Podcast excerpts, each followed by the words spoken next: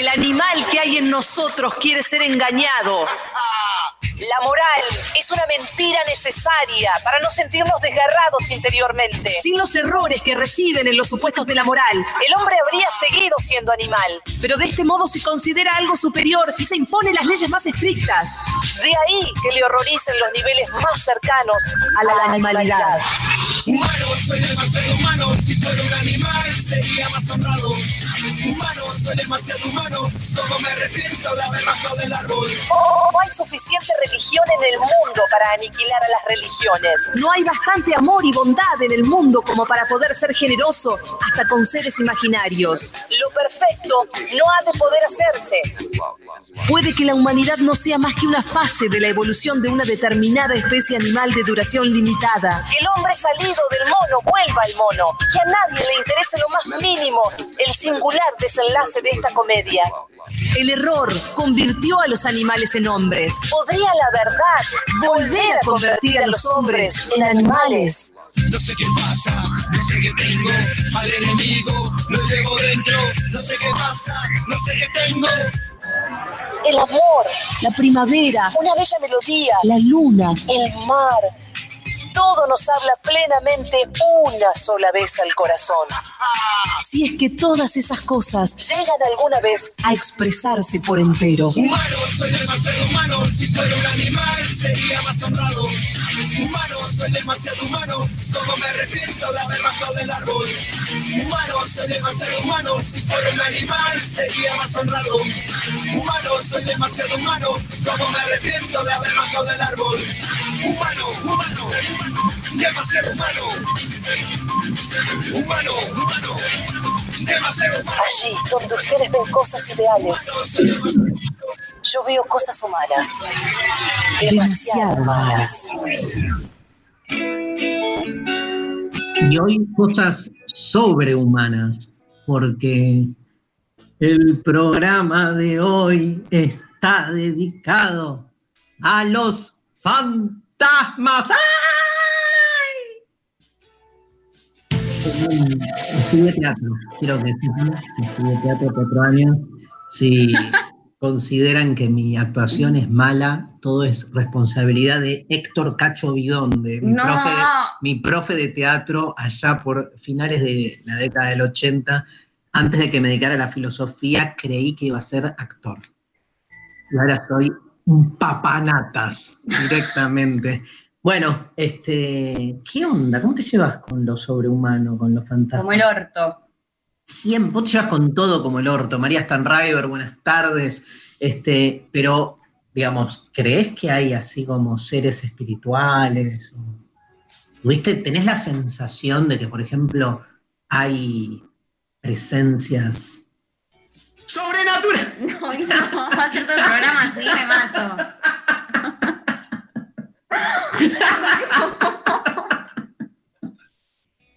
¿Te acordás del chiste la, la mano sangrienta?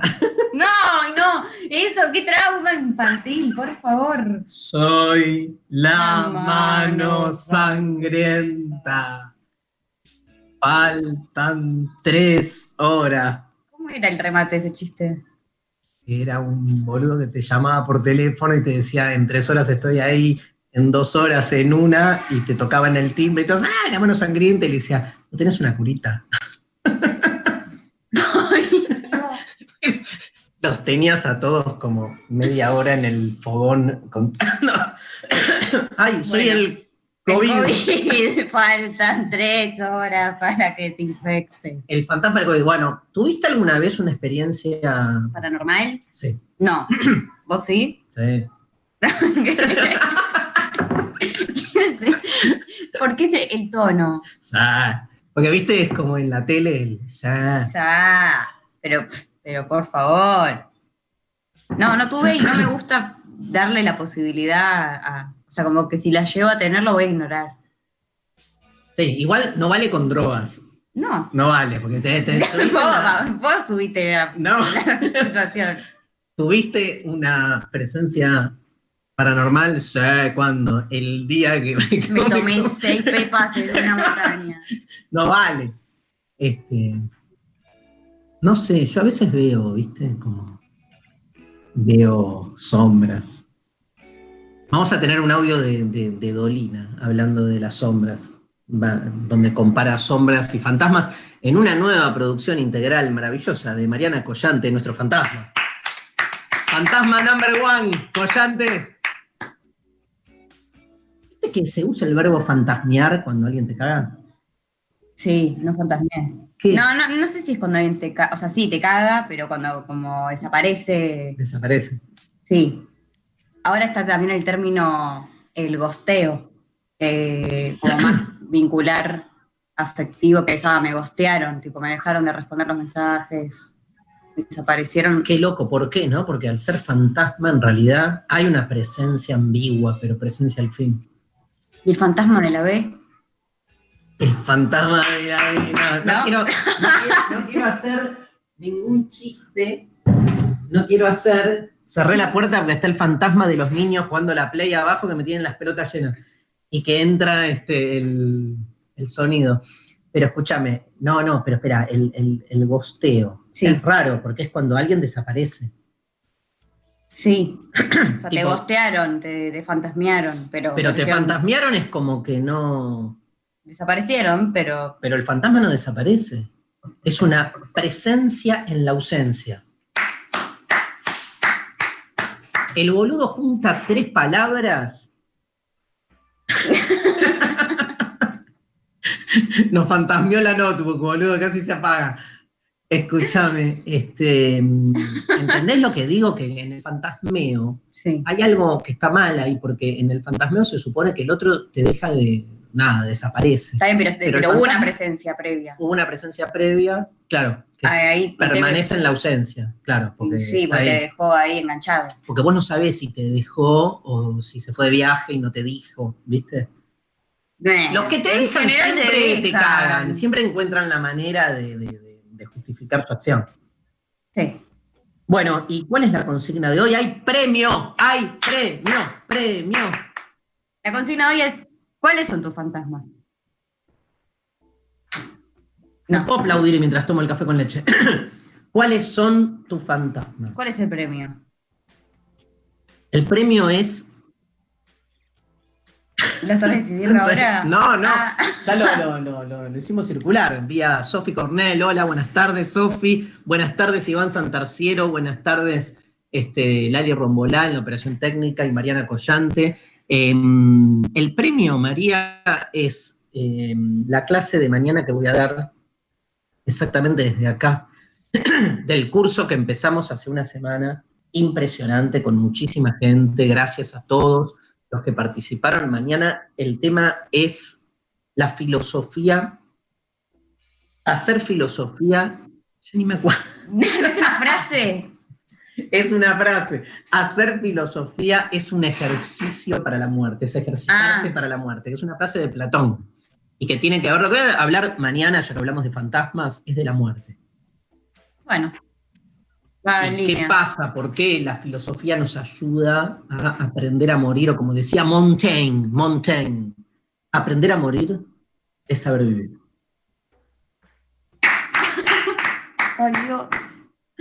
Montaigne parece una marca de... De, de, de, de Paso. camping. ¿No? Un chivo de paso que nos manden un par de zapas. Escuchame, no podés tener la edad que tenés y ya estás pensando en que me manden. Por Dios, que cuando tengas el doble de la edad que tengas ahora y todavía seas joven, vas a- nada, boluda, o sea, pilas. ¿Qué? ¿Qué va a pasar? Mi papá me enseñó que las cosas que uno consigue, las consigue con el esfuerzo, la honestidad y el trabajo. Perón, Perón, qué grande soy, mi general, cuánto vale. Pero mi viejo era cero peronista. Pero bueno. Pero no importa, no se daba cuenta. Los más grandes peronistas son los que no se dan cuenta que son peronistas y los que se dan cuenta que son peronistas, ¿Qué? a vos te va a pasar. lo- No, bueno. Traidores. ¿Qué? Sí. No, no, está bien. Muy, muy cerca al tema del día. ¿Cuál es el tema del día? Los fantasmas. Los fantasmas. Otra aplicación del verbo, iba a decir, de- del... Ay, me quedé, grité y me quedé sin voz. Hoy faltan una hora y 45 minutos. ¡Corte! corte, empecemos de nuevo. Eh, no, una-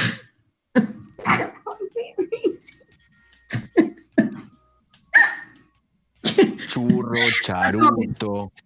No, hoy te atrapó, la- las clases de teatro devolvieron, como, ¿no? Tuviste una regresión. Cacho Bidonde, que después fue diputado del PO. Mi, No voy a agregar nada, mi profe de porque teatro después me bardea. fue diputado del Partido Obrero. ¿Cómo le fue? Ganó. Eh, fue de los seis casos en la historia del trotskismo que, Que ocupó un espacio de poder. Obvio, un cargo, un cargo institucional. Sabes que para muchos el poder no... Se... No necesariamente tiene que ser institucional. Bueno. Lo que vale es el poder de la calle, el poder del pueblo. El pueblo unido jamás será vencido. ¿Cómo cambiar el tema a, drogas? No, no, porque hay un tema con el, o sea, la palabra fantasma. Tenemos todo el tratamiento sobrenatural de la cuestión fantasmal, Sí, que tiene que ver con la pregunta acerca de si hay o no hay seres intermedios. bien, hay todo un conjunto de seres intermedios entre el cielo y la tierra, por tomar la metáfora, o sea, entre la vida y la muerte, o entre el más acá y el más allá. Ya sé que vos me decís, me, me- me vas a decir, bueno, pero hay que dar por supuesto que hay un más allá y todo eso, pero digo, más allá de eso, ah, digamos, lo que me parece que está bueno ahí plantearse es por estos seres los intermediarios, seres intermedios o intermediarios, de los cuales los fantasmas son como los más conocidos, los ángeles, los duendes, las hadas, ¿creías en las hadas? nunca creí en nada de todo esto, Y ahora, tampoco. bien, este, dicen que cuando te estés por morir te va a agarrar como un ataque de necesidad de creer, a ver si zafás de algún modo. A no ser que me muera muy rápido de una forma muy inesperada Es y cierto. no me lo a venir. Entonces, nunca pasé por esa necesidad. Bueno, cuando te empieces a plantear el tema de la finitud, Sí, ahí vas a hacer como un intento por tratar de creer en algo y al pedo, ¿no? Pero, pero aparte los fantasmas son lo contrario de, de esa sensación que tiene uno de poder, no sé, como oparse con, con un ser intermedio que, como un ángel. Un ángel es como la prueba de que la cosa no se agota acá. claro. Entonces vos haces como... de la trascendencia. claro, haces lo posible por creer en un ángel como para decir, bueno, creer en Dios es mucho, está muy arriba. El ángel es como más parecido a vos. Entonces es como más, yo qué sé, podés, un día te levantás cuando te puedes dormir.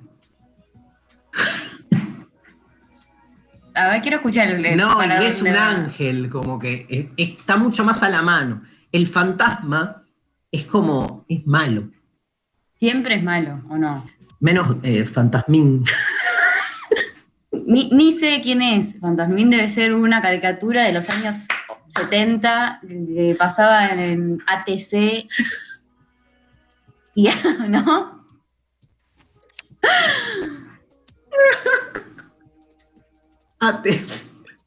¿Te gustó ATC? ATC me dio un fantasma yo. Ay, te voy a matar la, la no, digo, la- digo el- no, digo que es algo que quedó, como algo del pasado que queda ahí resonando, pero que no desapareció, pero que quedó, o sea, ¿Sabes cuál era el chiste? ATC, los ¿Cuál era? Y ahora lo quiero saber. ¿Los qué? los cordones. ¿Los cordones? Lo- ¿Nada más? Ah, antes sí, los cordones.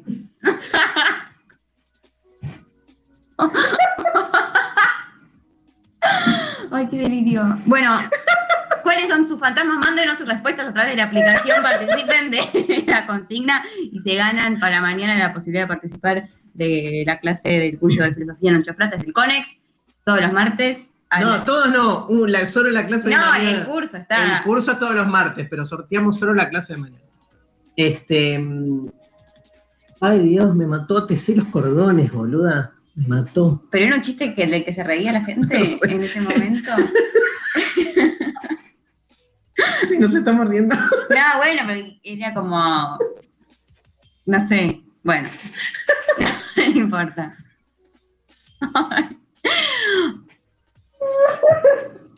El chiste te devuelve con la inocencia para mí. Es hermoso el humor pelotudo, porque te hace dar cuenta que en el fondo sos un pedazo de mierda que naciste para morir. Y entonces te haces el sofisticado, el erudito, el culto, y viene un chiste pedorro, ATC, los cordones. Te. Te metes en el orto 30 años de filosofía. Al pedo. Al pedo, boluda, ATC. Puedes, te puedes tratar otra cosa también. Pero ATC. cuando, no importa, yo no me río del de ATC los cordones hoy. Me río porque me acuerdo cuando surgió la marca ATC en el 78. ¡Ay! La canción del mundial. 25 millones de argentinos. Jugaremos el mundial. Mundial. Bueno, los fantasmas de la ESMA, vamos a ver. Ahí dicen eh, no que haya presencias, ¿no? Ahí hay una cosa más política. Pero también es cierto, este, yo me acuerdo cuando entré a la ESMA por primera vez, filmé Mentira la Verdad, bueno, Canal Encuentro está ahí, todavía está ahí. Pude ahora, este, con la nueva gestión que asumió en el verano, los, a Jessica Triten la fui a, a visitar de nuevo ahí, y no dejas, no dejas de sentir presencia en las Sí. paredes, ¿viste?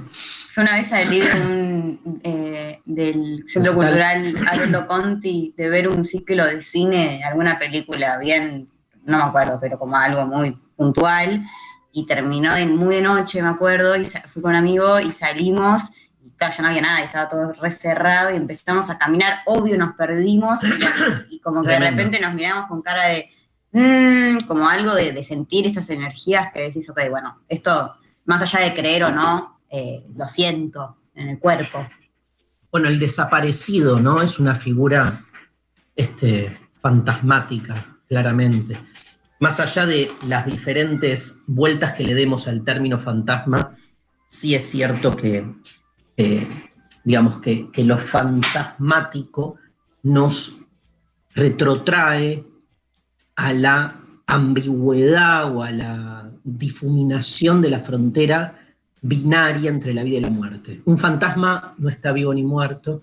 En algún sentido es como el anverso del desaparecido, cuando, el, cuando Videla decía de los desaparecidos, el famoso discurso que dice, no están ni vivos ni muertos, no están, no sé, ¿qué son? Desaparecidos, famosa este, conferencia que da tremenda, donde aparece esta idea de, de que el desaparecido no está ni vivo ni muerto, ¿no? Este, eh, me parece que ahí el fantasma, que también encaja en la definición de ni vivo ni muerto, es el fantasma que de algún modo asedia a la memoria, asedia a la justicia. ¿no? Cuando digo asedia, quiero decir que ahí hay algo pendiente. El fantasma siempre es la manifestación de algo pendiente. El fantasma siempre es la manifestación de algo pendiente. Por eso este, Videla y todos sus secuaces, este, bueno, Videla ya murió, pero no nos cabe duda que los fantasmas están asolándolos y van a seguir asolando hasta que se haga justicia, este, porque todavía falta para que se haga justicia, ¿no? Este, eh, no te voy a decir le salió el tiro por la culata, pero digo, esas dos metáforas están muy ligadas. También el fantasma del comunismo. Un fantasma, ¿no? ¿Cómo empieza? Un fantasma recorre Europa, el fantasma del comunismo, así empieza el manifiesto comunista, y me parece que también habla de, digamos, del miedo ahí, ¿no? El, el fantasma del comunismo en Marx es más la manifestación de un terror, Sí, porque, el, digamos, el fantasma aterra, sí, asedia, sí. ¿no? Tiene como, va, va en busca Acosa. acosa, ¿no? total. Pero aterra, digamos, es, es una figura que causa miedo, digamos, porque viene a hacer el mal, vi- viene, viene a resolver algo pendiente. Hay que ver ahí, ¿no? Porque que casi siempre tiene que ver con una injusticia. Viste que eh, hay, hay como malos justificados, por decirlo así, digamos.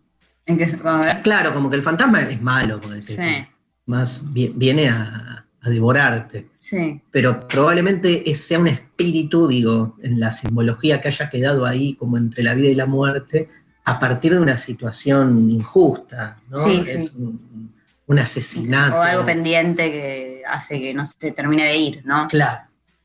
Hay igual pelis que tienen como fantasmas buenos. Bueno, este Gasparín que te decía yo, este, o Casper, Gasperín. Casper, Fantasmín, Gasperín, algo así. Casper, ¿no? Es un- Gasper, sí, no Casper. sé. Todas esas juntas. ¿La viste? No. No, o sea, sé, y ahora que, o sea, mi- eh, tengo el, el- el dibujito Pero no da, porque del es un, fantasma. Claro, pero es un fantasma lindo. Claro, re estético. No, A mí me gustan no los fantasmas de los cazafantasmas. Pam, pam, pam, pam. Tum, tum, tum, tum. Tum, tum, tum. ¡Gasbusters! Pero ponele. No eh, puedo creer, sos la única persona del planeta que no vio ¡Mentira! Cazafantasmas. Ya, les te pido por favor, eh, a ver, le- les que no Y vieron. la versión, la nueva versión hecha por mujeres, donde son cazafantasmas mujeres. Tampoco, bro. Esa, yo me vi las dos. La primera con Bill Murray, boluda. Bueno, no, no pude No ver todas las películas del mundo. La- pero las de Bill Murray. No, O sea, nadie, estás hace dos meses y medio al pedo en cuarentena. boluda. mentira. ¿No podés ver las películas de Bill Murray? Veo otras. ¿Qué? Ay, No. ve No, cine no. iraní. Debería. Bill Murray iraní. Debe haber uno. Debe haber. Escúchame. em, Pero poner el de sexto sentido. Sí, re fantasma. Re fantasma. Re. Esa peli. Muy buena. No, ¿Cómo era? El muerto era él, ¿no? Era eh, Bruce, eh, Bruce Bruce Willis, Willis. Que, que no se daba cuenta.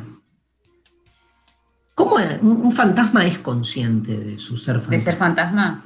Sí, pero a mí lo que me importa es cómo uno este, puede convivir, ¿no? Con esos A mí, fantasmas. ¿sabes que me matan todos esas en, en las redes cuando se hacen tipo hilos en Twitter o, o algún influencer mete historias de gente Sí. contando o mandando fotos donde se saca una foto y atrás aparece un fantasma o aparece. Verso, cuentan No, es terrible, a mí me da miedo. Hay como un- un- unos, este, unas, te muestran una serie que te muestra los fantasmas que aparecen en películas.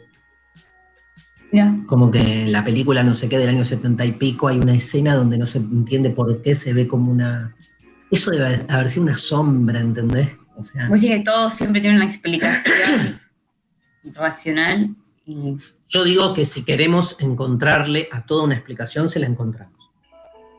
Pero también digo que hay fantasmas también que uno no elige, que son los que te asedian, te asolan y que son los fantasmas del amor. Los odio. Los fantasmas del amor son los peores. Es Medio que todos los traumas que tenemos también son fantasmas, ¿o no? Todos tenemos. Ay, mal. Tengo un fantasma, mal. boludo, en el. ATC se llama, tu fantasma Sí. te quedó. Tengo un fantasma. en la tráquea. No, dos cosas. El fantasma del amor es como tipo. Alguien te deja, Sí. o un amor frustrado, y después todas tus nuevas relaciones, en todas fracasás porque está presente el fantasma de él o ella, ¿entendés?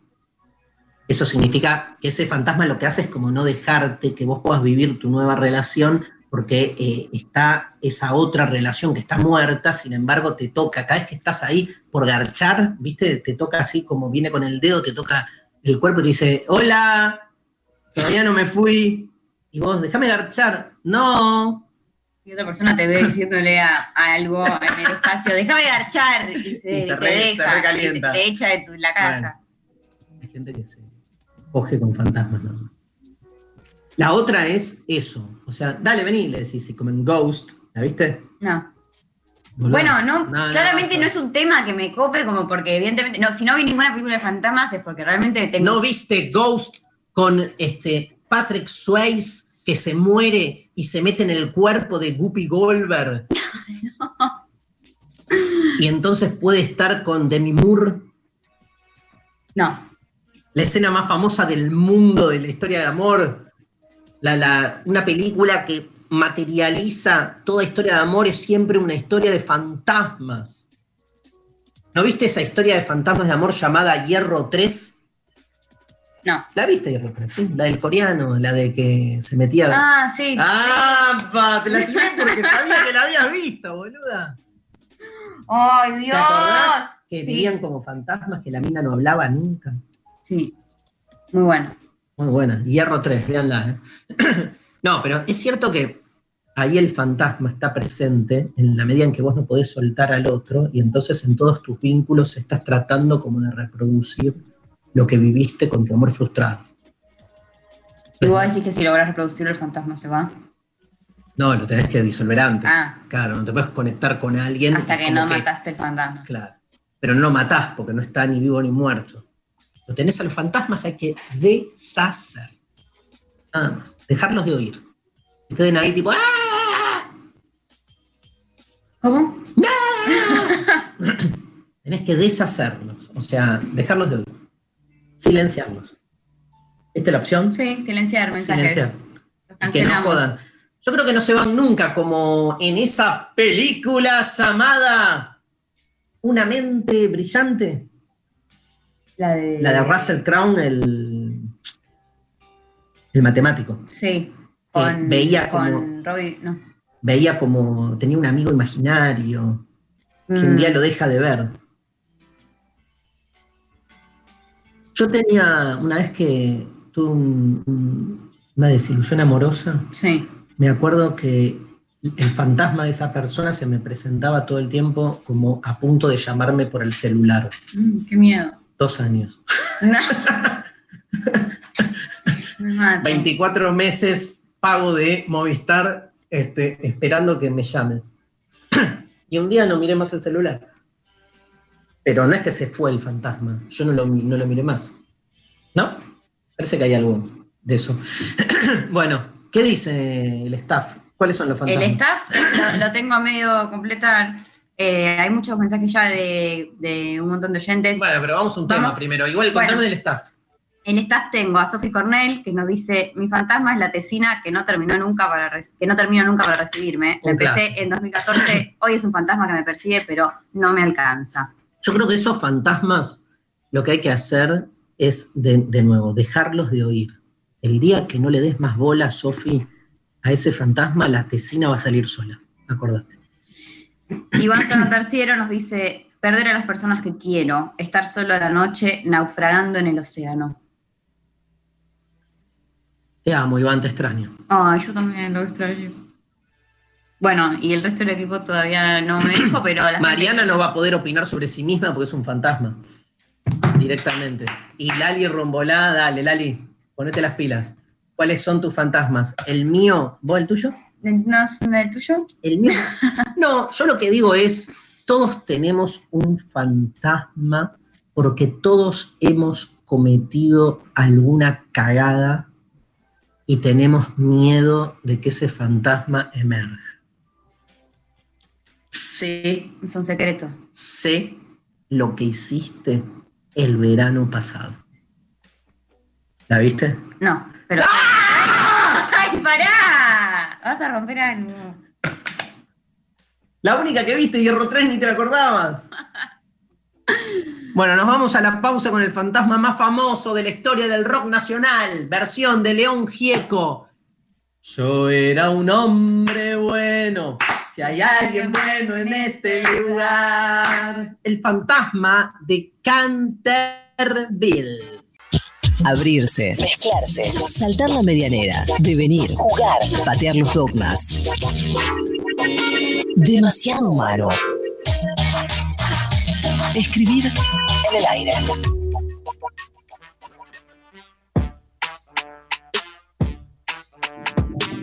Bien, segundo bloque de Demasiado Humano. Le agradecemos a la editorial Caja Negra que nos envió el último libro de Eric Sadin, La inteligencia artificial o el desafío del siglo.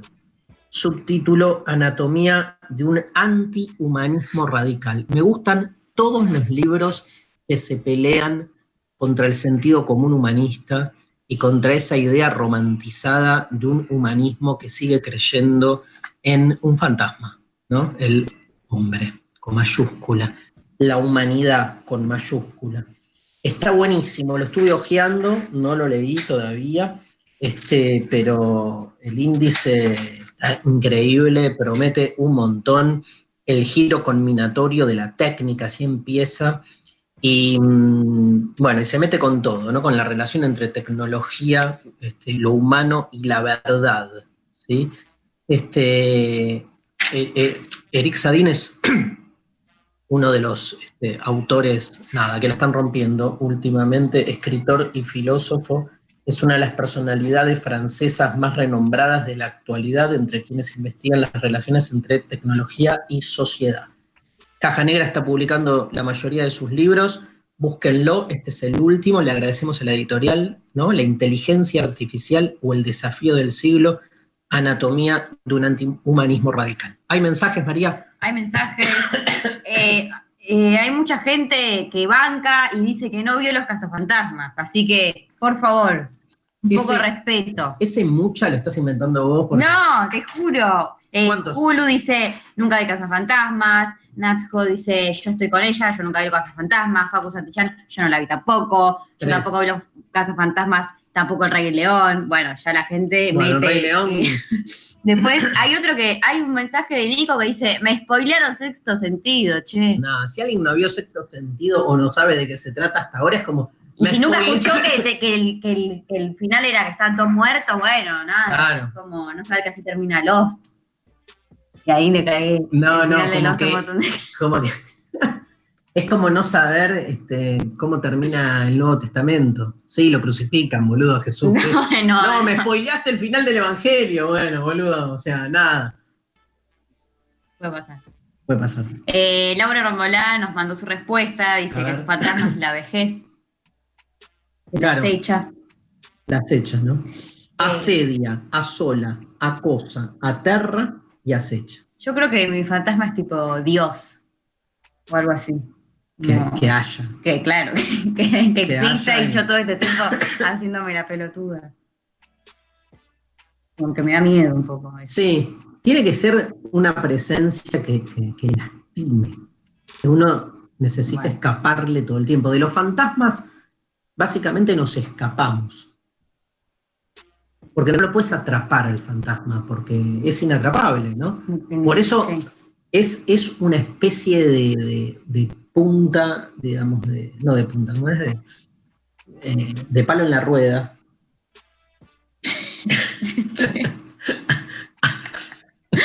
Estoy haciendo el gesto. Es, es como, digamos, como un, un obstáculo, una traba a la omnipotencia humana.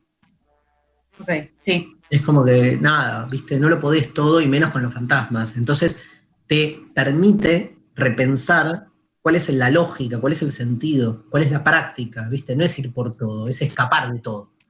Porque del fantasma tenés que escapar. A veces escapar no es irte corriendo como un pelotudo, es simplemente, como dijimos antes, dejarlo de ver.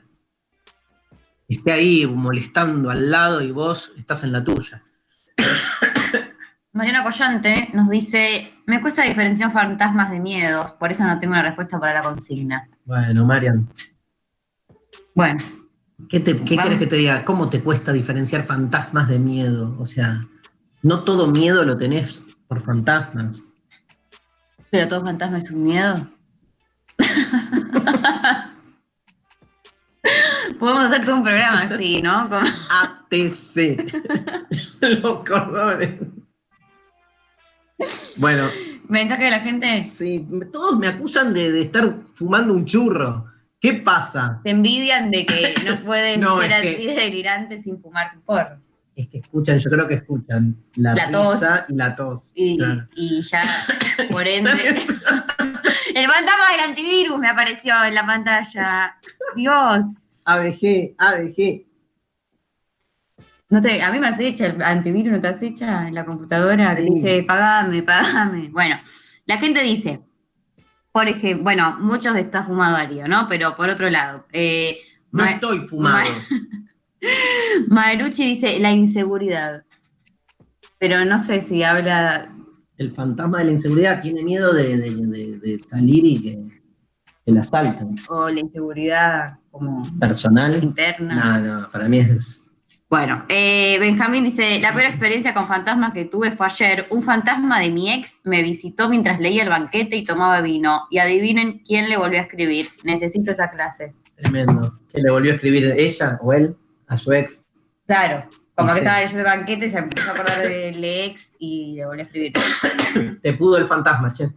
Eh, CQ nos dice, mi fantasma es mi yo adolescente bailando en la tarima de un boliche mientras escabio de una jarra loca. Eh, ¿Por qué es fantasma? Como que quiere. Me encantó. Porque, no sé, lo, lo- lo voy a acechar, no sé. Eh, Hernán dice, mi fantasma, la verdad, es el de la B, que encima hoy se cumplen siete años, que descendió independiente, todo mal. Y el fantasma de la B es porque para. Fíjate ahí, es como que está siempre al acecho la posibilidad de que te vayas al descenso. Pero depende de vos. Yo creo que en los fantasmas. Bueno, sí, depende No, de no, vos. ¿por qué depende de vos? Que te- No. tu equipo se oye la B. Porque juegan como el orto. pero no depende de vos eso. Como depende de la cantidad de cábalas que haces o no haces. ¿Qué hijo de- No, pero el verso del fútbol es ese, que uno cree que uno es parte de lo que le pasa al equipo, si no, no tiene sentido, no. Pero lo que estoy pensando es que te ataca un fantasma. Sí. Vos, vos decís, yo no hice nada. Bueno, hiciste algo, pero no lo sabes. Claro. Y es lo que justamente eso te representa el fantasma. La presencia del fantasma es la prueba de que te mandaste una cagada. Hermano, hermana, Katy nos dice, mis fantasmas son mis pensamientos, son obsesivos y repetitivos. Emanuel nos dice, mi fantasma es saber que dejar este mundo siendo tan o más desigual que cuando lo viví. olvídate, este no es un fantasma, es una realidad. Nos vamos Social, a morir todos y el mundo va a estar peor, empeora día a día. Paula Jiménez, mi fantasma tiene nombre y apellido. Me persigue hace, eh, Twitter, me persigue hace años y siempre que creo haberlo olvidado, vuelve a buscarme en alguna pesadilla o peor aún, en algún sueño en el que soy inmensamente feliz solo para terminar despertando. Ay, sí, Paula. Es la peor situación del mundo, Paula. Básicamente te amamos, te abrazamos, a todos nos pasa lo mismo. O sea, eso es un fantasma. Cuando la estás zafando, te dormís y soñás. El- lo único que te digo, para que no sufras más tanto, eso que vos soñás como momento inmensamente feliz es falso, porque no era inmensamente feliz en su momento si no, no te hubieses peleado. Entonces uno romantiza mucho el pasado y piensa que estuvo bárbaro con ese imbécil o esa imbécil que después te pegó una patada en el orto. En realidad no estaba tan bueno, ¿viste? Pero bueno, uno necesita también, ojo con los fantasmas que uno crea desde el presente hacia el pasado. Acá eh, hay un mensaje por la aplicación que dice, hablando de Perón y fantasma, a mis 10 años, en un corte de luz, en medio del corte de luz, un viejo peronista gritó, ¡Viva Perón! Golpeó la mesa y volvió la luz. Desde ahí mis respetos hacia el general.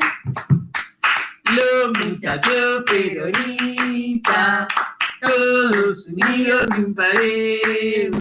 Viste que se va como de cerrar.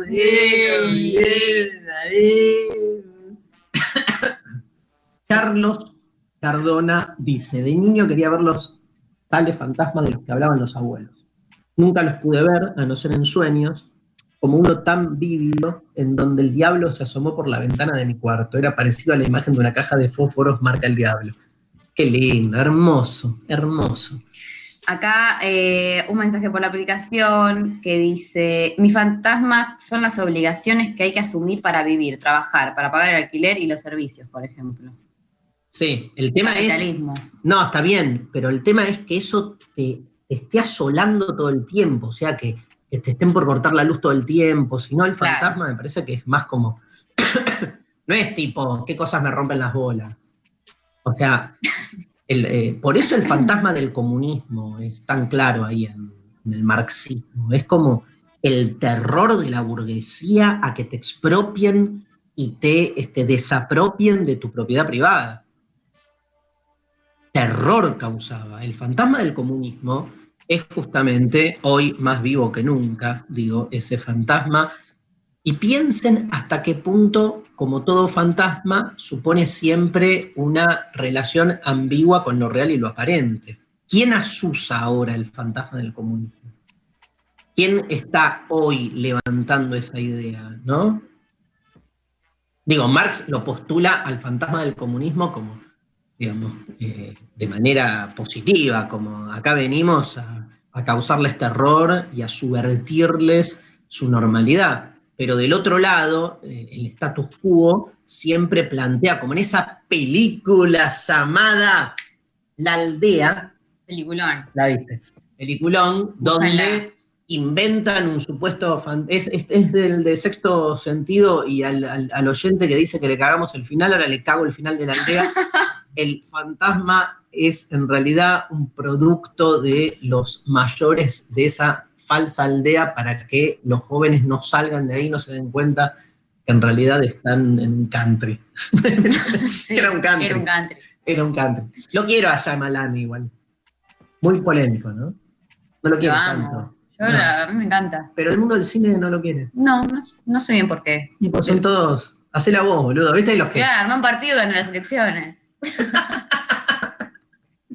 ganaron, boludo. No, bueno. Era una metáfora. Bueno, mi Eh. fantasma es mi memoria, dice Francisca de Mae Laudes. Estoy condenada a mis propios recuerdos, los agradables, los sombríos y sobre todo la presencia recurrente de esas personas que ya no están en mi vida. Gente millennial acá por la aplicación dice, mis fantasmas son el parto, mi ex y la muerte. Qué Tremendo. combineta. Tremendo, boludo. Em, Mi fantasma dice From Hell es quedarme solo y sin amor. No veo que eso vaya a suceder, pero uno nunca sabe. Mirá, si lo estás pensando, ya estás en prende esa. una vela. Acá eh, Mauro nos dice, buenas, mi fantasma es no encontrar al menos una pasión que ayude a definirme. Son más miedos de algo que de algún modo uno avisora que le puede pasar, que está muy cerca, ¿no? Acá Coco nos dice, Maradona pidió a la gente de gimnasia que vaya a la cancha con un crucifijo, puntos suspensivos. Dice, Bueno, em, No, no, yo no, no, no, No. no digo nada. No decimos nada. De gimnasia. eh, por- eh, ¿qué más? Mi pasado, dice Giovanna Gallo, acabo de escribir ahora en Twitter, ese del que me arrepiento. Y yo. A mí me pasa lo mismo, Giovanna. Yo hay cosas del pasado que bueno, nada. César nos dice, mis fantasmas son los finales acumulados. Ay. Oh, qué horror. es como la tesina de Sophie Cornell. Tal- igual, horrible, una sensación que debe ser un horror. Em, ¿Tenés más? Un- Rulito nos dice, cuando era pequeño en un bosque vi una mujer vestida de blanco como la llorona. Estaba con un amigo y volvimos corriendo a la casa. Al volver no estaba. La sensación del momento fue terrible. Guau. Mm, qué. A mí me pasó, me pasó de haber visto apariciones, pero como que las, las transformé en reflejos de. Claro, como, ¿Eh? como que vi escenas y dije, ah, bueno, pero esto es en realidad efecto de la luz. ¿Entendés? Como Sí. que encontrás siempre la, Siempre. la sí. explicación científica. Pero si, si le diera bola. Sí. Em, Cagás en las patas. Viste que está ligada a la noche también el fantasma, que es como que no ves, entonces está ligado a la sombra. A Sí, Una re. zona así como De de, indeterminación. ¿Sabes qué otra película es como sexto sentido, poblada de fantasmas y que los fantasmas son los otros? Los otros. ¿La viste? Los otros con Nicole Kidman. Sí, no, sí, no. bueno, muerte en vivo. Coronavirus mal, ¿no?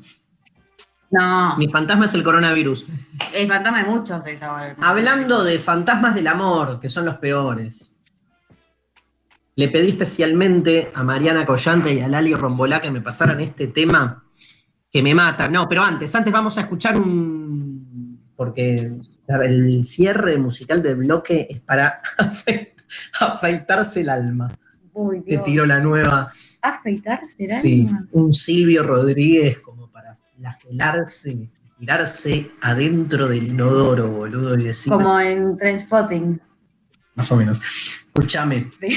Em, ¿Querés escuchar un audio de...? quiero escuchar un audio porque Mariana hizo unas entrevistas buenísimas y quiero escuchar para empezar, ¿sí? porque tenemos este, fantasmas en la literatura, tenemos fantasmas en este, el cine, tenemos fantasmas en la política como el de Marx, pero vamos a la, cuarta, bueno, entrevista, Lali, que es eh, Gabriel Lombardi, que es médico, psicoanalista y doctor en psicología, profesor titular de la Facultad de Psicología de la UBA, miembro fundador del Foro Analítico del Río de la Plata y de la Escuela del Campo Lacaniano. Gabriel Lombardi, le preguntamos, ¿qué representa la figura del fantasma en el psicoanálisis?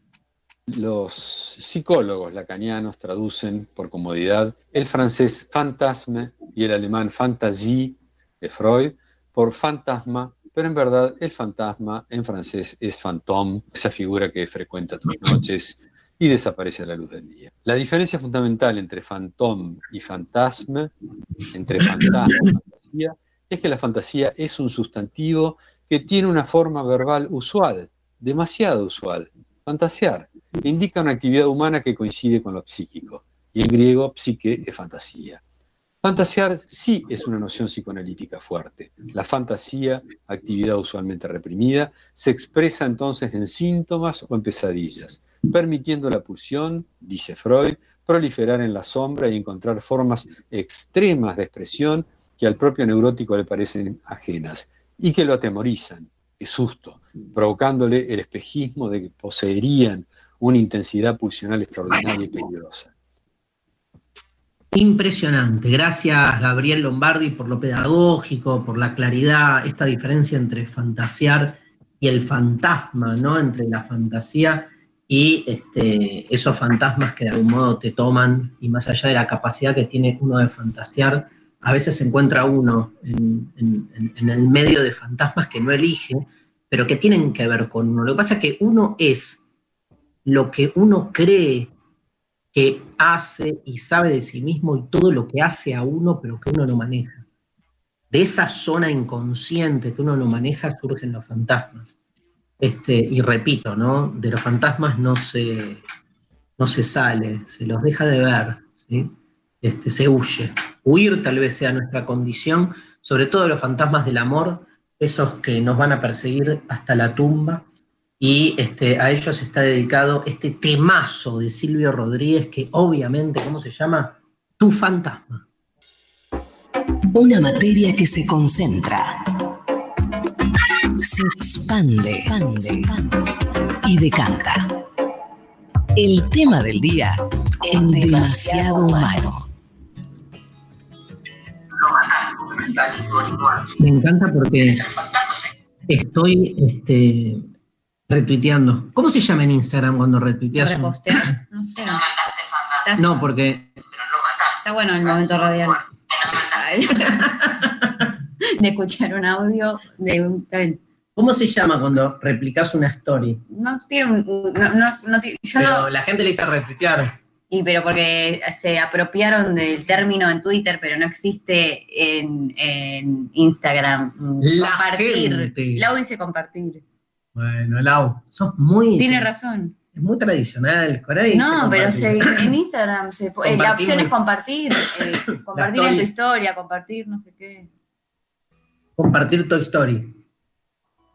Qué buena. Ese es un fantasma, ¿no? Como. ¿Cuál? El de los eh, muñecos. Para mí, yo de chiquita, después de ver tu historia, pensaba que cada vez que me iba los muñecos se despertaban y era un horrible. Ya lo hablamos en el, en el, anterior, con el juego. La otra vez me escribió una chica y me dijo, me acabo, no, miento, me, en, mi programa de televisión. Sí. Que va todos los días de lunes a viernes de 14 a 16 en Canal Encuentro, junto con los docentes y las docentes argentines. Sí. Una, mm, me paro a alguien que trabaja ahí en, la productora y me dijo, me, me clavé el fin de semana tres programas demasiado humanos juntos. La soledad, la melancolía y el desamor. Ah, o sea, quería eh, morirse. Directo. Digo, ¿qué onda? Mal. Sí, obvio. Pero me hace bien. Es como que. Ahí me copa, como, digamos. El falso optimismo lo odio. Prefiero regodearnos en el desamor, que es como que a todos nos pasa, ¿no? Espera que me tome un café, decía. Bueno, mientras tanto, les comentamos que eh, seguimos. No le puse azúcar. Uy.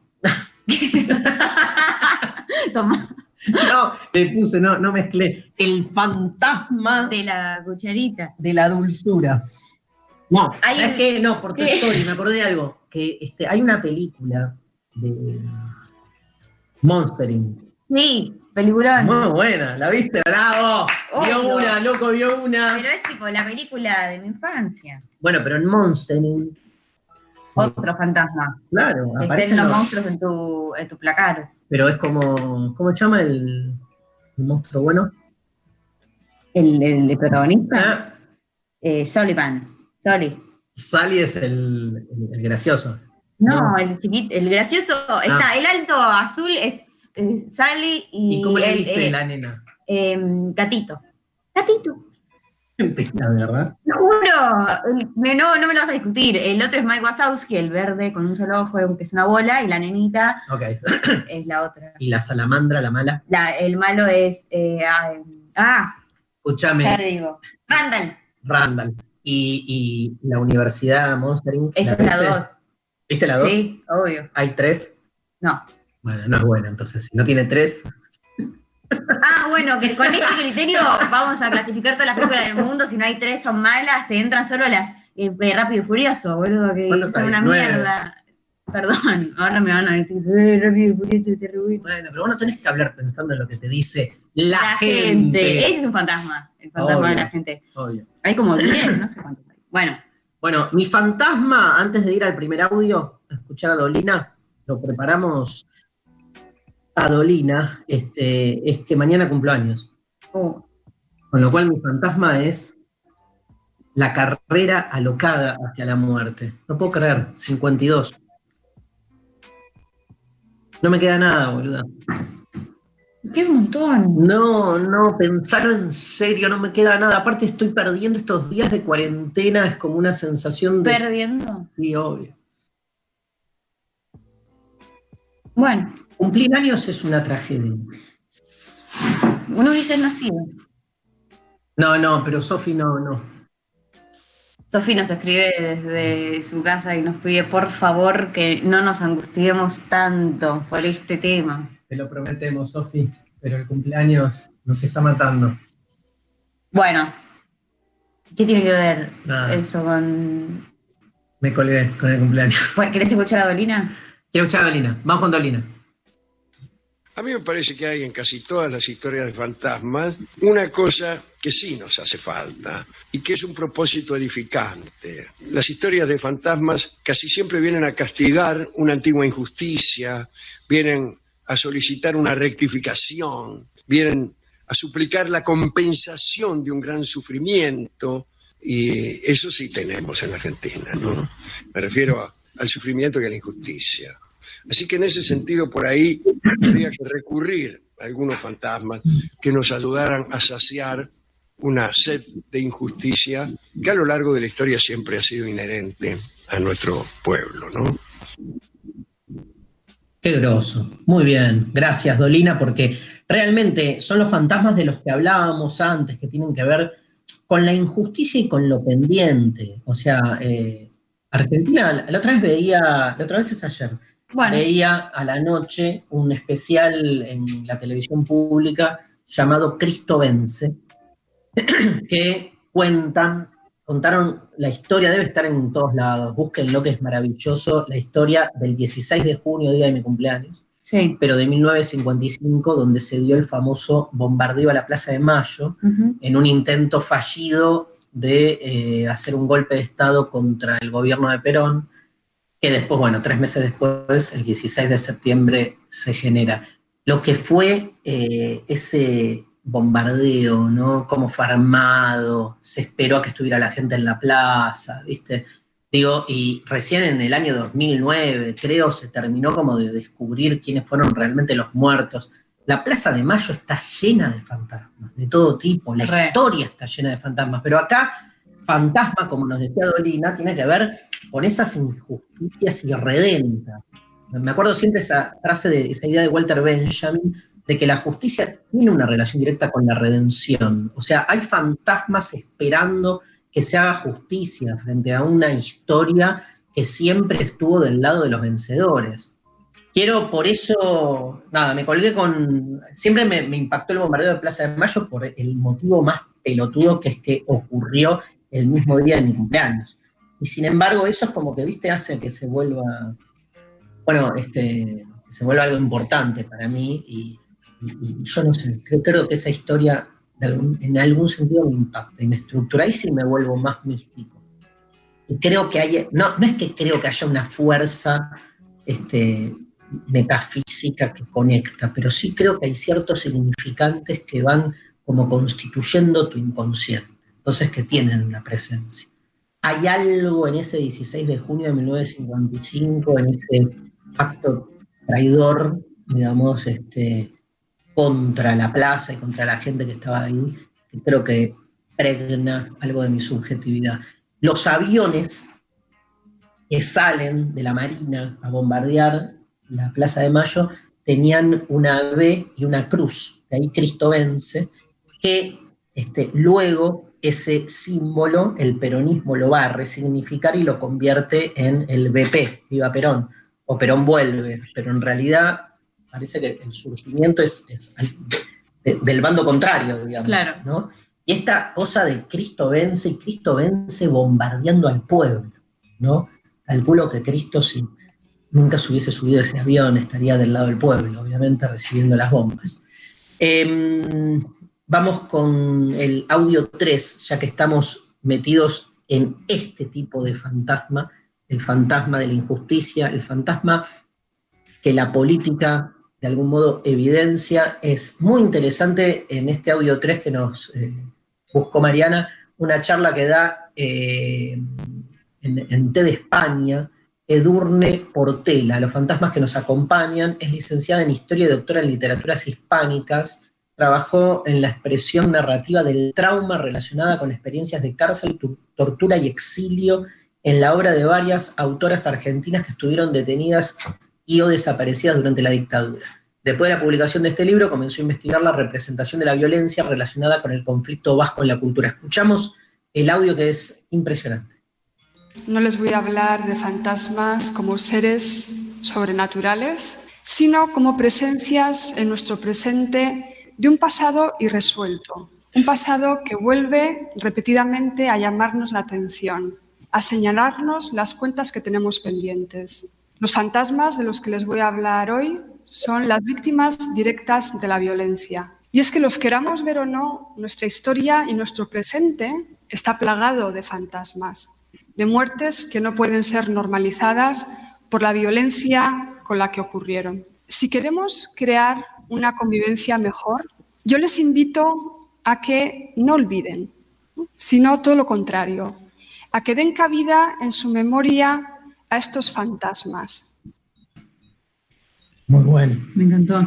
Muy buena la frase presencias en nuestro presente de un pasado irresuelto. Que puede ser, en términos políticos, lo que estamos hablando, una historia de injusticia, pero también en términos personales. El fantasma tiene que ver con que te siga acompañando algo que no resolviste en su momento. Una mala decisión, que no necesariamente tiene que ser amorosa. Igual la mayoría de las malas decisiones son amorosas, ¿no? Bueno, no sé. No, bueno, las cagadas que nos mandamos a veces y que te quedan así como pendiendo el resto de tu vida. ¿Por qué? Sí, vinculares en general. ¿Por qué lo dejé ir? ¿Por qué no le dije? ¿Sabes las que tengo de esas? ¿Por qué no me le animé? ¿Por qué la traicioné? Sí, bueno, esa... No. No, sí, sí. Yo me acuerdo una vez, una, algo que me pasó, creo que lo conté en, en- en lo intempestivo, que mm, había una chica que en, en un campamento, Sí, ¿te suena sí, esa? ya sí, sí. Había una chica en un campamento, yo tenía 12 años y estaba como re enamorado de, de, de esa chica. ¿sí? Algo está metiendo ruido, dice. ¡Un fantasma! Boludo, ¿en serio? ¿Lali es un fantasma? ¿Dice algo el ruido o es simplemente eh, un ruido? ¿Sigue el ruido? Ya se, Se fue. fue. Mm. Chan, chan, chan, chan. No, boludo, ahora, me, ahora no hablo. A ver a quiénes se les aparece hoy a la noche después de escuchar este programa de mierda un fantasma en sus sueños o en ese estado indefinido entre la vigilia y el sueño. Porque el fantasma aparece ahí, es un intermediario y aparece en las zonas de interregno. Bueno, ¿Viste como que no sabes si estás dormida o despierta? sí. Ahí te, te enganchó el Te fantasma. Bueno, pará, ¿y la anécdota? Me enamoré de una chica que se llamaba Tamara, Sí. En un campamento a los 12 años. sí, en Rosario, cerca de Rosario. Y nunca me animé. ¿Cómo vas a relacionar esto con. Ah, Nunca me animé a decirle.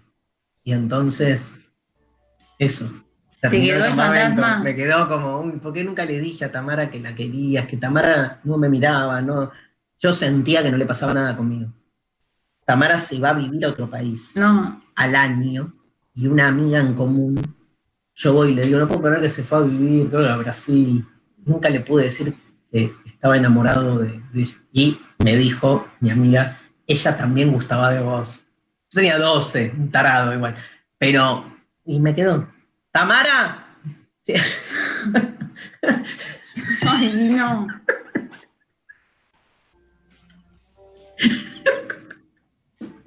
Dale, ahora seguí. Dale a fondo. Volvé, Tamara, volvé. Cristo vence. Qué bueno. ¿Dónde estará Tamara? La voy a buscar por Facebook. Bueno, escuchamos el. No me Tamara. acuerdo, por Y pero Tamara, ¿no te, no- ¿vos pensás que Tamara. tipo, Facebook, seguro. Tiene mi edad. ¿sabés, sabés el apellido de Tamara? Sí, no lo voy a Ah, decir en Ah, público. bueno. Sé el apellido, la voy a buscar a Tamara. Ahí sí. Debe tener 52 años y debe vivir en Brasil y debe haber votado a Bolsonaro. ¡No! Todo mal con Tamara. Tamara, anda. Pobre, mira si Tamara es re copada, militante. No lo creo. Esa gente de esa época, hace 40 años, todos aquellos. Va. Bueno, vamos a, mm, a escuchar, eh, vamos a meternos con el, el- el- el comunismo, el fantasma del comunismo. Vamos a escuchar una entrevista, ayúdame Lali, Matías Romani, ¿sí? Fue profe tuyo, Matías. Fue profe Romani. mío, Mati, un capo. Lo mejor, porque la verdad es que para las- cuando entras en el CBC, los que cursamos en la UA, que no entendés nada, eh, tener un docente que te explique bien y sea copado y tenga vocación es lo mejor que te puede pasar. gran docente, de los mejores docentes que te allana la economía, la sociología. Él es sociólogo este, y trabaja como docente, sobre todo en terciario y secundario, pero con una capacidad pedagógica. ¿Qué significa la, la frase un fantasma recorre Europa en el inicio del manifiesto comunista de Marx y Engels? Le preguntó Mariana Collante, lo escuchamos a mi gran amigo Matías Romani. La figura del fantasma representa una zona incierta, un lugar equívoco, algo que está, pero a su vez no está, algo visible, pero también invisible. Y cuando uno refleja o intenta tomar la figura del fantasma, evidentemente el fantasma tiende como a escabullirse de los controles, tiende a escabullirse fundamentalmente de la policía, tiende a escabullirse de alguna manera de la lógica del capital. Por eso Marx habla del fantasma del comunismo. Pero ¿qué es el comunismo en el año 1848? Bueno, prácticamente no es nada más que una amenaza, una amenaza existente pero también inexistente. La idea es que el comunismo viene a asediar al orden burgués, viene a poner en riesgo el orden burgués. Piensen que en el año 1848, cuando Marx escribe el manifiesto comunista, en verdad el comunismo prácticamente no existe. Marx está escribiendo un panfleto que de alguna manera va a llevar a la organización futura de un partido comunista. Por lo tanto, cuando Marx habla del comunismo, habla en lugar, de algo que todavía no existe. Habla de un programa que todavía está de alguna manera por ser escrito. Gracias, Mati. Excelente. Está buenísimo porque además de la cuestión del fantasma que convoca al terror y al miedo, ¿no? De me van a sacar mis propiedades, ¿no? es- esos tres puntos claves que aparecen en el manifiesto comunista, que es que el comunismo va a abolir la propiedad privada, va a terminar con la familia y va a terminar con la idea de patria. ¿no? La patria, la familia y la propiedad privada son los tres grandes pilares en los que se asienta la sociedad burguesa y este, son los tres pilares que el comunismo viene a demoler. Entonces, el, miedo eh, eh, al, fantasma comunista es justamente al, al socavamiento de esas estructuras fundamentales. Este, lo que le agrega en, en la lectura que hace Matías muy bien es que además el comunismo no existe todavía como propuesta concreta, no, no, no ocurrió la revolución rusa.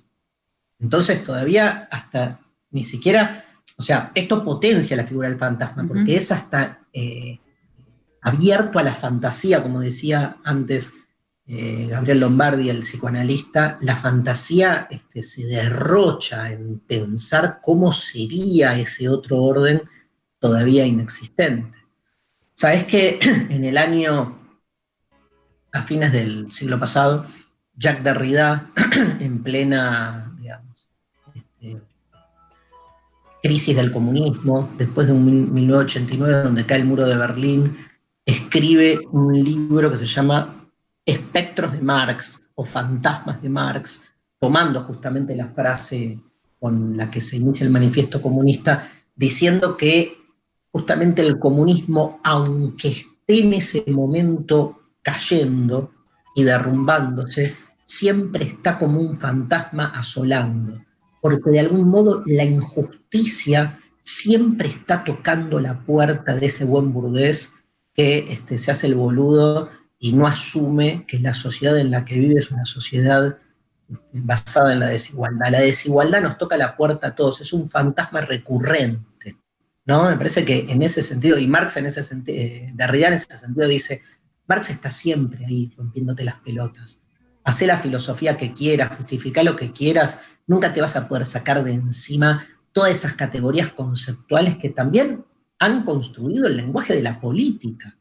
O sea, el, el fantasma de Marx está presente cuando hablamos de clase social, cuando hablamos de revolución.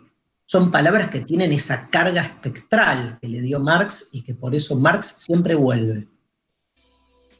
Em, vamos a escuchar una canción y seguimos, Bueno. sí, y después seguimos escuchando más audios. Nos metemos, si te parece, Lali, con este temazo de The Cranberries, Zombie. Una nueva entrevista que nos preparó Mariana, que están buenísimas. Quiero escuchar a Debret Viana, que es librero, escritor y poeta, escribe en diversos medios sobre cine y series. Su último libro de poemas publicado se llama Últimas Pasiones Preapocalípticas. Eh, ¿Por qué nos gusta mirar o leer historias de fantasmas? Le preguntó eh, Mariana a Debret Viana, lo escuchamos. Puestos a, a pensar en fantasmas, nuestros tiempos han ocupado de multiplicar los fantasmas y los fantasmas se han adaptado magníficamente a, a nuestra época. Ahora estamos desbordados de fantasmas por todas partes.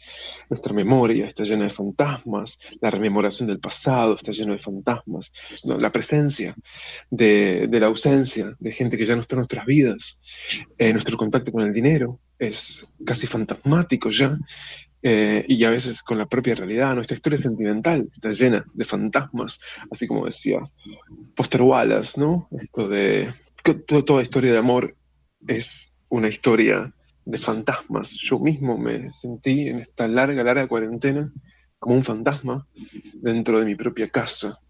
Nuestra obsesión con los fantasmas, nuestra recurrencia con el género, no es un deseo de entretenimiento ni de, de terror. No queremos aterrorizarnos, no es esa experiencia la que anhelamos, sino el consuelo de que existe algo más, más allá de la terrenalidad, que, que hay algo más allá de la carne, que la corporeidad no es todo. Y el fantasma de algún modo nos cuenta eso, nos cuenta que, hay, que el mundo tiene sentido, que hay cosas que se pueden imprimir tan fuerte en el tiempo, en el cosmos, que quedan ¿no? más allá de su contingencia. Me encantó, gracias, gracias por participar. Me encantó la relación que hace con la cuarentena, ¿no? No me cabe duda que se nos han como difuminado. Yo hace rato vengo diciendo esto de que somos fantasmas habitando en un confinamiento donde parecería que todo está más ordenado, el límite entre el afuera y el adentro, cuando en realidad lo que hace es al revés. O sea, se revela lo indiscernible, porque no se entiende qué es entrar y salir este, cuando ya no hay borde, digamos, cuando todo tiene que suceder supuestamente confinado. En ese sentido, quiero escuchar el audio 6, porque hablando de la cuarentena, de entrar y salir, escuchemos el comentario editorial de Felicitas Bonavita sobre el fantasma del comunismo, este 10 de mayo del 2020 en AM, en la M750. Estaba mirando, les contaba las redes sociales hoy temprano, y sí, el fantasma del comunismo recorre las redes y agita los temores de cierta oligarquía. Ya nos había advertido Felicitas Becar Varela en su alocado audio que imaginaba presos liberados expropiando capitales, el gobierno haciéndose de las fábricas fundidas por la cuarentena. Claro, todo un dislate. Y lo de esta semana fue esta casi manifestación, bueno, fue lo que vino a completar el panorama. Marcha de los barbijos contra el comunismo, así se la presentaba. No queremos más comunismo, esa era la consigna. Claro, muchos pensaron que era un chiste. No sé qué les pasó a ustedes cuando vieron por primera vez la gráfica, ¿no? Pero de verdad muchos creyeron que se trataba de un chiste. En realidad quienes los diseñaron tenían intenciones medianamente serias. Fíjate cómo acá el fantasma del comunismo oficia al revés, ¿no? Como te, hacen creer, ¿no? Que este, se viene después de la cuarentena y por tener un gobierno peronista, aparte, como si el peronismo y el comunismo fuesen lo mismo. se, se, me está yendo el programa y no tenemos tiempo. Una de las derivaciones del fantasma es el zombie.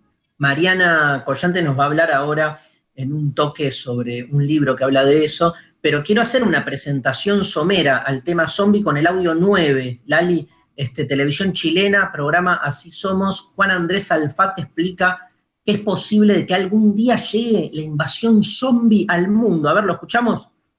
La British Medical Journal, más ni menos, en Gran Bretaña, llegó a determinar que existen ciertos síntomas epidemiológicos que podrían generar que personas se transformaran de la misma manera y comportamiento de como nosotros reconocemos a un zombie. Esta prestigiosa revista médica advierte de la posibilidad, y con puño y letra del autor, de un apocalipsis zombie, ni más ni menos. Los zombies no son eh, sobrenaturales, ¿no? Son seres humanos infectados con algún tipo de enfermedad que no tiene cura. Exactamente. Ahora, cuando finalmente sale esta noticia y uno ingresa a los párrafos principales, se encuentra con lo siguiente. Varios modelos de infecciones zombie han demostrado que en el caso de una epidemia a gran escala de este tipo, los seres humanos se enfrentan al exterminio total. Vale decir, lo que hasta antes solo estaba colindado con la ficción por el grado de propagación que tiene que ver donde el peor enemigo puede ser un pariente tuyo, el interior de tu hogar, que a través de la mordida o algún tipo de infección X, rápidamente la gente, gran porcentaje de ella podría zombificarse y de ahí hay una destrucción automasiva. El zombie es como un fantasma materializado, ¿no? Digo, la vieja imagen del fantasma que está entre la vida y la muerte, digamos, se vuelve en el zombie una figura corporal, con un cuerpo que nunca termina de morir. Pero de algún modo me parece que lo que hace esa, esa idea del zombie es como, este, digamos, volver, restaurar eh, lo que es el concepto del fantasma, este, pero lo pone dentro de un cuerpo y eso mismo que estaba previsto para algo más incorpóreo, espiritual, ahora está directamente ligado a la materialidad, ¿no?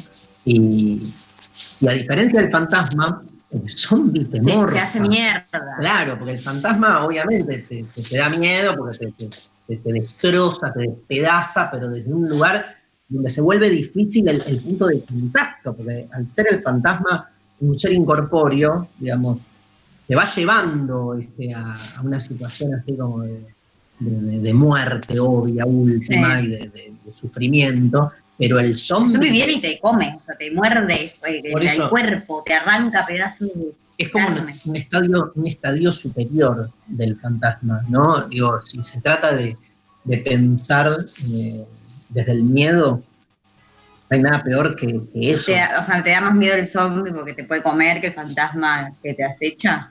Me da más miedo el zombie. Como que el zombie aparte lo veo hasta como una posibilidad biogenética, como que puede pasar que en algún momento se produzca una situación así, en cambio un fantasma no, yo qué sé. Fantasma me parece claramente más literario.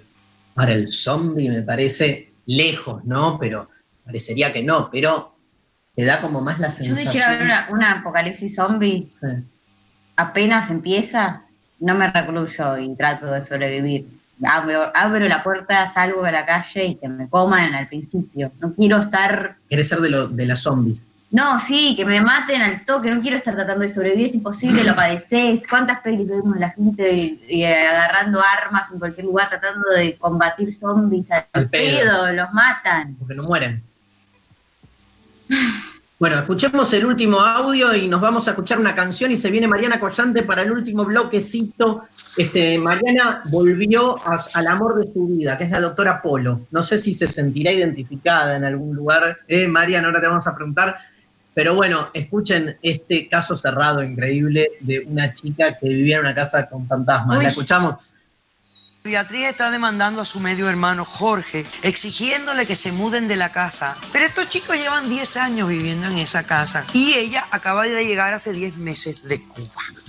Ella está viendo cosas moverse en la casa, ella cree que la casa está embrujada. Aquí está Cassandra, que es que ha hecho los quehaceres del hogar para esta familia desde que ellos eran pequeños. Ella sospecha que los fantasmas están montaditos por este. Doctora Menéndez, dígame si es más fácil su- sugestionar a una persona que ya tiene creencia en espíritus y ese tipo de cosas, con cosas de fantasma, que a una que no lo está.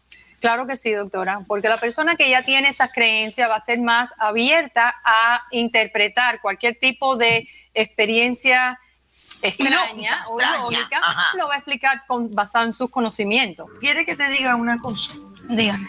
Yo estoy positivamente segura que aquí lo que está pasando es que estos dos te quieren dejar sin casa, te quieren meter en un miedo tan grande para que tú te devuelvas Doctora, a Cuba, ellos vender la casa y dejarte a ti sin un centavo. Así que despierta del dulce sueño, déjate de tanta bobería y ponte las pilas y abre los ojos, porque esto se trata de platita, he dicho, caso cerrado.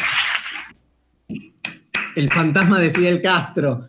Dios mío, nos vamos a la pausa. Se viene Mariana Collante con este, otras palabras, escuchando a los Miranda, fantasmas. Demasiado humano. El desierto crece.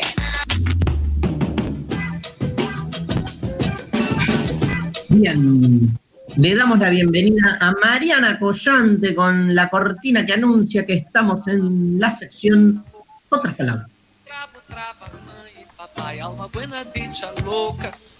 Hola Marian, Hola, ¿cómo andan? ¿cómo andas bien? Todo bien, todo bien acá esperando eh, mi- que me toque. ¿Te tocó? Me tocó bien. Bueno, hoy les traje unos eh, videos que están disponibles en YouTube que se llaman Cuentos de Terror, que eh, era una producción de Gastón eh, Duprat y Mariano Con, de que, que estuvieron en el aire entre el 2002 y el 2005, protagoniz- protagonizados por Alberto Laiseca, que obviamente, ¿qué hacía? Contaba cuentos de terror. Me Pero- recuerdo.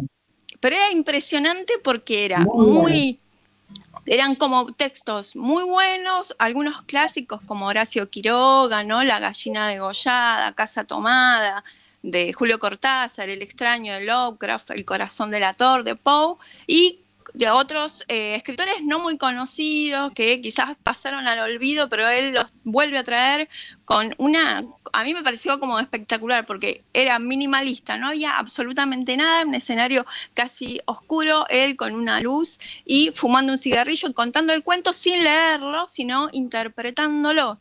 Así que yo les recomiendo que lo vean porque está buenísimo. Aparte tiene una edición que a mí me parecía espectacular porque casi no, no había elementos de, digamos, de, de efectos y cosas, solamente él contando el sonido así con algunos mínimos efectos, un ventilador que aparecía en las sombras del ventilador cada tanto y después la cara de él que era, bueno, oh, tremenda.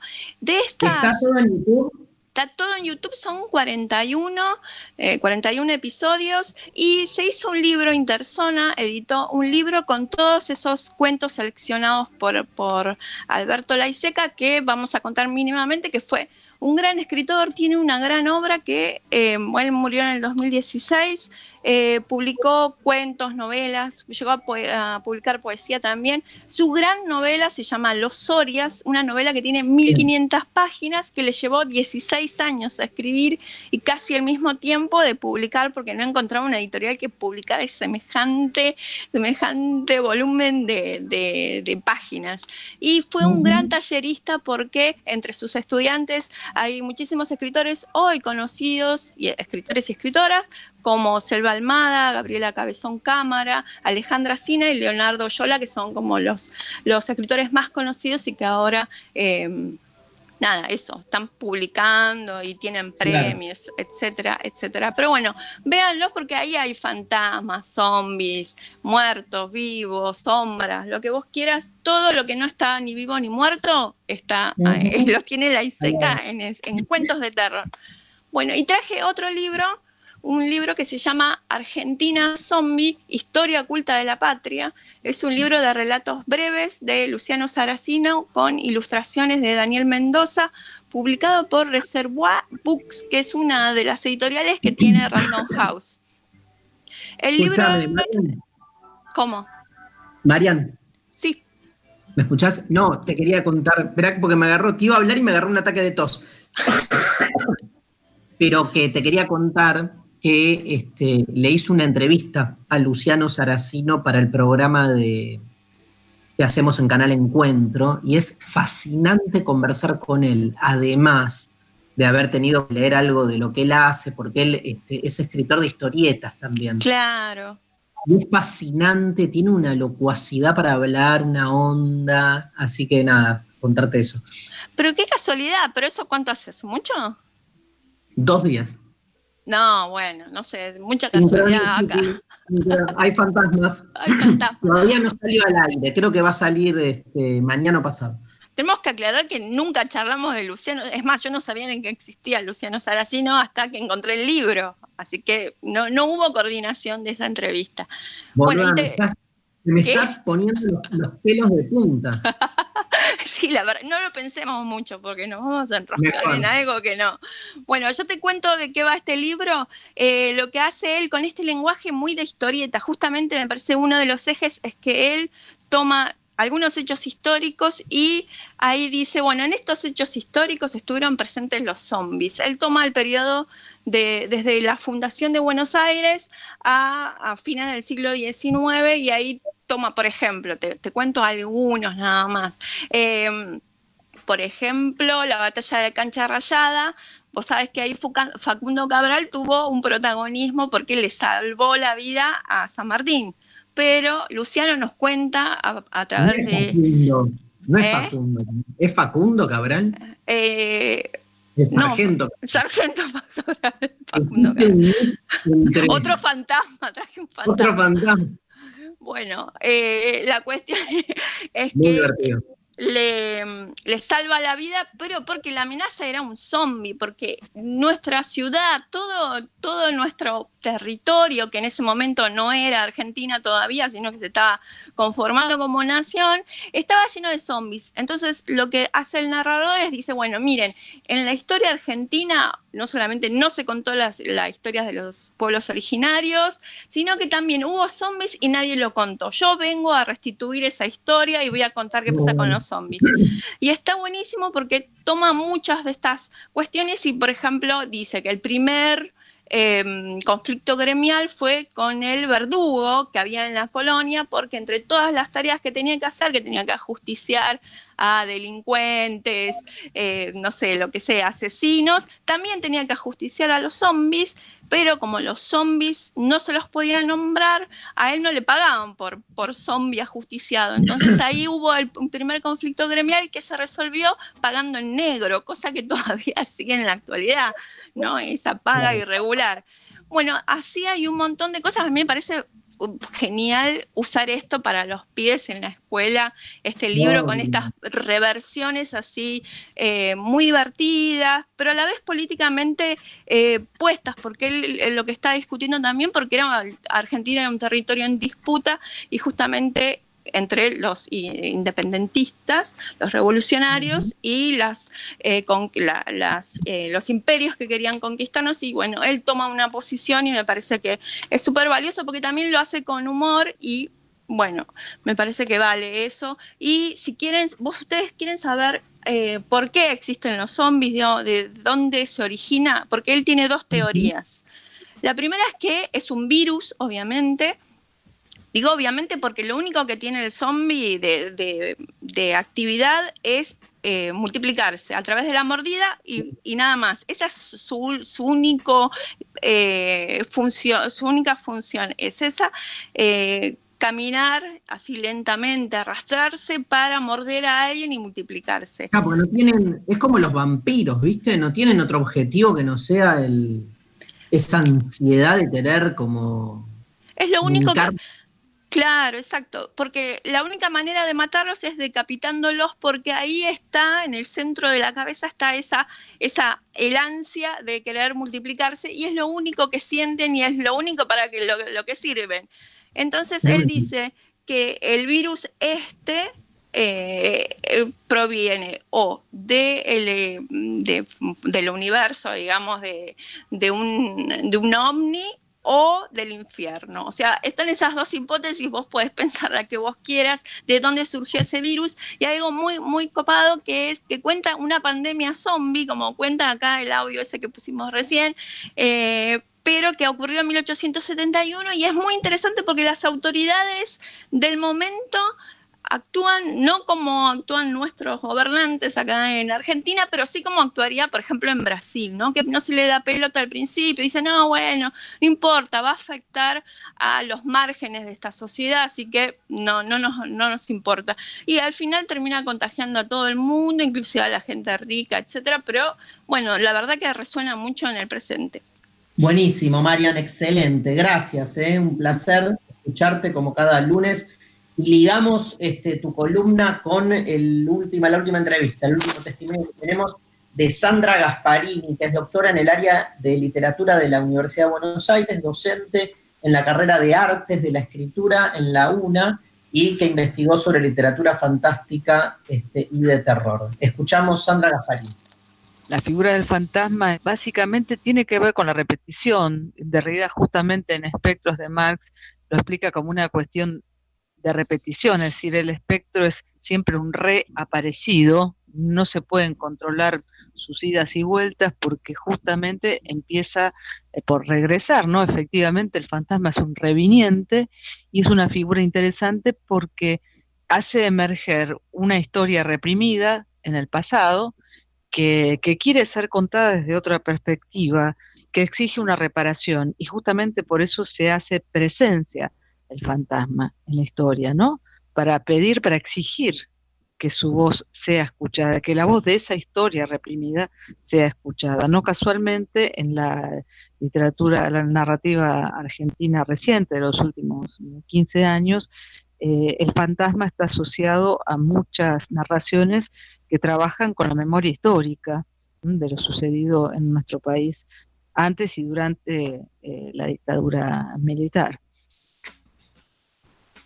Impresionante, gracias Sandra Gasparini. Este, eh, nada, terminamos con, con- con su testimonio dando como distintas versiones. Me quedó colgado el, el- el Ghost Writer, ¿no? que es como el, el escritor fantasma, algo que existe mucho ¿no? en el mundo de los bestsellers literarios, los que escriben para otros, por ejemplo, y cosas por el estilo. Y que existe aparte hace un montón, o sea, yo lo he estudiado con, con, digo, en los primeros, eh, ¿cómo se llamaban? Los La- Escribas. la- no, no, no. Viste que en los diarios, en los primer- las primeras tiradas de diarios que empezaban a que salían un. Bueno, soy una tarada, perdón. Sí, es un fantasma que te está. Me quise hacer la, la- la capa con una data que me. No hay problema. olvidé. Es porque ya empezaste a drogarte y no había terminado el programa, María. Bueno, no digo nada. Bueno, y. No, viste Nada. que. ¡Ah! Ah, bueno, no, no importa. ¡Tamara! Tamara, help. Escúchame, este, ¿tenés algo para contarnos? Sí, vamos a hablar primero de la actualidad del sistema universitario argentino. Terminó la espera. Ya están disponibles los resultados para la adjudicación de las becas de estímulo a las vocaciones científicas en su convocatoria 2019. Podrán acceder al archivo con los listados ingresando al micrositio del programa ebcortac.sim.edu.ar eh, barra resultados. Entérate de todas las actividades en www.sim.edu.ar. Por otro lado, una gran noticia, eh, la Universidad de Quilmes y la UNSAM crean un nuevo kit diagnóstico de COVID-19. El HMSTRIP es un novedoso test molecular argentino para identificar la presencia del COVID-19. El procedimiento consta de tres pasos y tiene una duración total de una hora y media. Una vez realizado, el resultado se visibiliza en una tira reactiva. A diferencia de otros métodos de testeo, permite el diagnóstico de personas infectadas con síntomas y sin ellos. No utiliza un equipamiento costoso ni muy sofisticado y la gran mayoría de sus insumos, más de un 80%, son de industria argentina. De esta manera, el desarrollo permite saber si el paciente se encuentra o no en fase de contagio, lo cual lo que resulta fundamental para aplicar los protocolos de aislamiento y tratamiento temprano. Fue desarrollado por, las, por, investiga- por investigadores de la Universidad Nacional de Quilmes y la Universidad Nacional de San Martín, gracias a la participación de sus empresas de base tecnológica. De manera reciente recibió el visto bueno de la ANMAT y su aplicación podría ser masiva, pues están en condiciones de producir 80.000 kits al mes. Seguí las novedades de la Universidad Nacional de Quilmes en sus redes oficiales o en unq.edu.ar. Perfecto, ¿tenés algo más? La ganadora tenemos para comentarles ya mismo, mientras abro el chat, que nos mandó acá. Muy bien, ganadora de la clase del día de mañana, participó por Twitter Paula Jiménez, que nos escribió, mi fantasma tiene muy apetecido, me persigue hace años y siempre que quiere haberlo olvidado, vuelve a buscarme en alguna pesadilla o peor aún, en un sueño en el que soy inmensamente feliz solo para terminar despertando. Bueno, Así que la producción que- ya se contacta con ella y Y que mañana, el día de mi cumpleaños, este, asistas a la clase de hacer filosofía es ejercitarse para la muerte, nada más que para seguir, ¿no? Este, con tu búsqueda. No sé si vas a poder resolverlo, pero vas a aliviarte un poco, no me cabe duda. Este, gracias a todos, a todas, a todes. Programazo, programón el de hoy. Sofi Cornell en redes, gracias. Allí desde este, su oficina central. Eh, Mariana Collante, producción general, gracias Marian. Este, Iván Santarciero, eh, Lali Rombolá este, en la operación técnica. Gracias a la Futurock, como todos los lunes, por darnos este espacio. Esto fue demasiado humano. Nos vamos con las cumbias queers. Lali, ¿te parece? Este, teníamos eh, para elegir entre R.E.M., Divididos, Blur y Cumbia Queers. ¿Con qué vamos? Cumbia Queers. Cumbia Zombie.